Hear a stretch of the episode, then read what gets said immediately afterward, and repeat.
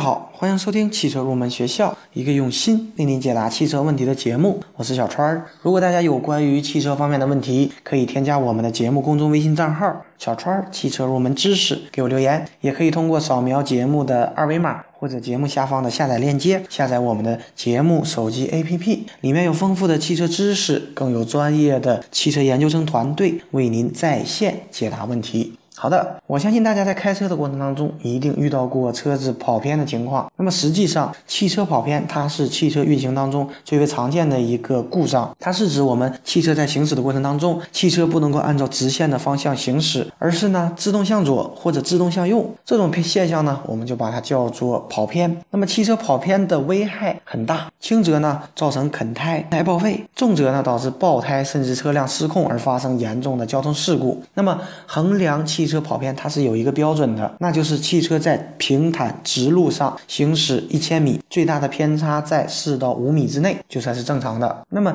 汽车的跑偏可以分为制动跑偏和直线行驶过程当中的跑偏两种，其中制动跑偏最为常见。那么今天这期节目，我们就来说一下汽车跑偏的原因，并且教给大家一个判断汽车跑偏原因的方法。首先呢，我们来说一下行驶跑偏，相信大家也都知道，如果车子跑偏，可能要做四轮定位。没错，车子跑偏主要是由于悬架系统引起的，可以通过四轮定位前束的调整来进行解决。那么接下来我们重点说一下制动跑偏。那么为什么会出现制动跑偏呢？我们都知道，汽车在制动过程当中维持直线行驶或按预定的弯道行驶的能力，我们把它称为制动时汽车方向的稳定性，或干脆就把它叫做制动稳定性。那么由于左右轮它的制动力不平衡，这是导致制动跑偏的一个最主要的原因。那么为了防止制动时方向不稳定，也就是为了防止制动时车子跑偏，国家有关标准严格规定了两个车轮它的制动力的差额不能过大。在制动时，两个前轮的制动力之差不得大于百分之五，两个后轮的制动力之差不得大于百分之八，否则呢就算是制动不合格。因此呢，制动力差。它也成为了车辆年检的一个主要的检查指标。制动时汽车跑偏的产生还有其他的原因，除了左右两侧车轮的制动力不均匀外，还有路面附着力系数不同啊，底盘行走机构出现故障啊，甚至是左右轮胎它气压不等，也会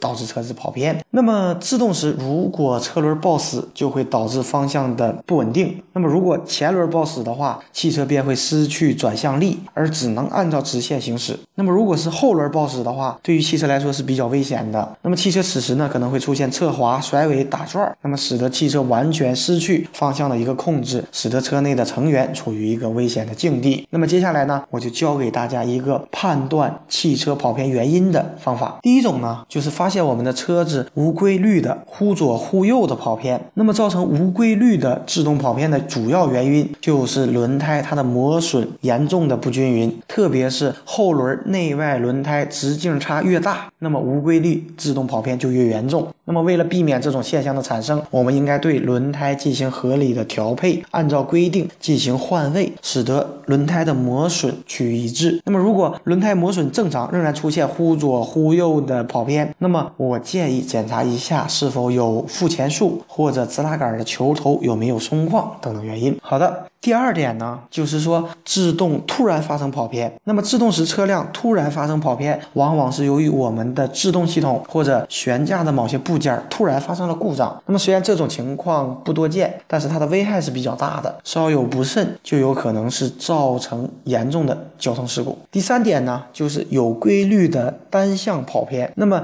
我们汽车制动时呢，最常见的也就是这种有规律的单向的跑偏。那么造成单向跑偏的主要原因，就是我们左右车轮制动力不相等、不平衡。导致的，所以呢，建议大家去检查一下各个车轮的刹车，并且进行调节，确保各个车轮的制动力达到平衡，就可以解决这个有规律的单向跑偏的问题。总结来说呢，大家要根据自己的汽车的实际的跑偏情况去寻找相应的解决办法，并不是说车子跑偏就一定要先去做四轮定位，或者说是一定就是制动的不平等。好的，今天这期节目呢就接近于尾声了。节目最后呢，欢迎大家加入我们汽车研究生团队的会员，成为会员以后，我们会。为您分配一位研究生咨询助理，为您解答所有的汽车问题。如果您也有意向，可以和我联系。节目最后呢，一首好听的歌曲送给所有在路上的朋友。你的多情注